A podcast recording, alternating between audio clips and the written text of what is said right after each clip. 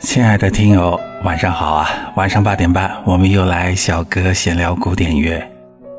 前两天啊，有位听友啊，在我维瓦尔第春天的那个节目下面留言，他想要听我在听音乐时候的故事。我当时回答说：“维瓦尔第的那个春天，我真的没什么故事。但是呢，我听古典音乐的开始，确实是和另外一首春天 是有关系的。这里就有一个小故事和你唠一唠了。呃，也可以说这是我开始听古典音乐的一个开端吧。”话说呢，应该是很久很久很久很久以前了，大概是二十二十多年前了吧。那时候我年轻啊，我代表公司出去到上海出差，然后有一次呢，在外白渡桥啊过去以后的呃一个客户那里啊，下楼的时候啊，就在桥的下面，我突然发现了一个小的唱片店。像我这种发烧友呢，凡唱片店必进去转，不管是大的小的。这家唱片店呢，也不是非常大，大概有七八十平米见方吧。里面呢有各色人等，啊，好多的中年的帅哥，还有很多老外。一个女老板戴着一个特大的眼镜，就是那种方方正正的，啊像某国家领导人那种的啊，那种大眼镜，戴在一个中年的女老板的脸上啊。她也不是很漂亮，可是我就在想，怎么会有这么多人都在这家唱片店呢？可当我把眼睛放到唱片架的时候，我就明白了，为什么呢？因为像我这样的发烧友啊，对各种嗯 CD 圣经啊，反正就这类的书啊，都是熟读，而且上面的图片都了然于胸。这个唱片架上的唱片，张张都是这个榜单上的热门啊。那些图片呢，我看了许久许久，可是在很多店里都看不到真正的唱片。但是到了这家店里，全都有了啊！另外的话，在这个唱片店的门口的一个边上，他摆着一个牌子，这个牌子上面写的是上海市某音乐协会啊这样的一个据点，大概是这么个意思吧。因为年代已久啊，具体的字我已经记不太清楚了。在这个架子上面呢，大部分。都是古典唱片，啊，我看着这个女老板和周围的各色的啊客户啊帅哥们聊天聊的是不亦乐乎啊。然后大家都在说：“哎呀，我要把这一辈子的音乐都要放在你的身上啦！”等等等等等等。哎呀，这个肉麻的话特别特别的多。然后我在里面转了一大圈，那个时候的我听古典音乐是非常非常的少，于是我找了一个空档。我就向这个女老板开始请教，我说：“哎，老板啊，我从来不听古典乐，你能不能介绍我怎么能够欣赏古典乐呢？或者从哪张唱片开始听起来会比较好？”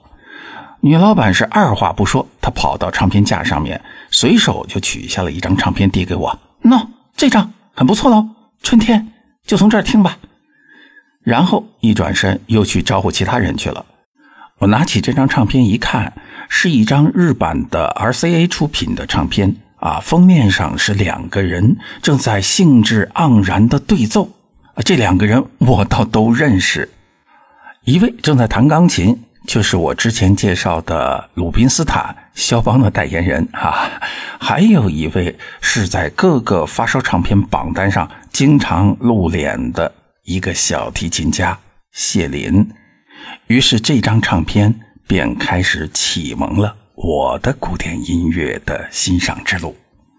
OK，那我先把这张唱片的第一首曲子给你听一下。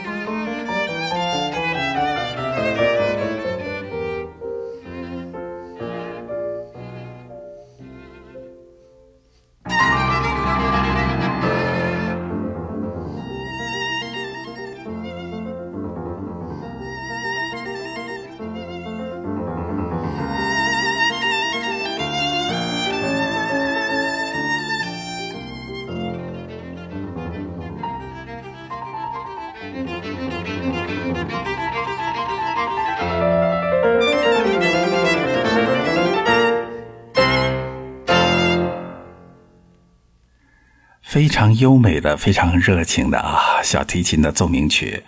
呃，这个奏鸣曲呢，它是贝多芬的第五小提琴奏鸣曲啊，又叫《春天》啊。当时我是完全不知道什么是春天，什么是第五奏鸣曲啊。我拿回去以后就听，我听了以后就非常非常感谢这个女老板。至此之后，我大概在有四到五年的时间里面，每去上海必去。这家唱片店去扫货哈，他那里的古典音乐的唱片，到最后几乎被我全部的每一种哈，只要是我在那试听了，我觉得嗯对我胃口的，全部买下。哈哈哈哈啊，那个时候也是个疯狂的日子。后来呢，互联网崛起了，网上的音乐开始多了，唱片业也式微，我。在大概十年前就很少出差再去上海了，所以我后面就没有再去过那家店。但有的时候我还会想起这家店，想起那个热情的、戴着大方眼睛的老板娘。他们现在还在吗？嗯，唱片可能真的很难做了吧？呃，嗯，疫情他们都还好吗？这个也都是一个谜了。我不知道以后还有没有缘再去相见这位我的古典音乐的领路人啊，这个女老板娘了。听起来这感情是不是有点暧昧啊？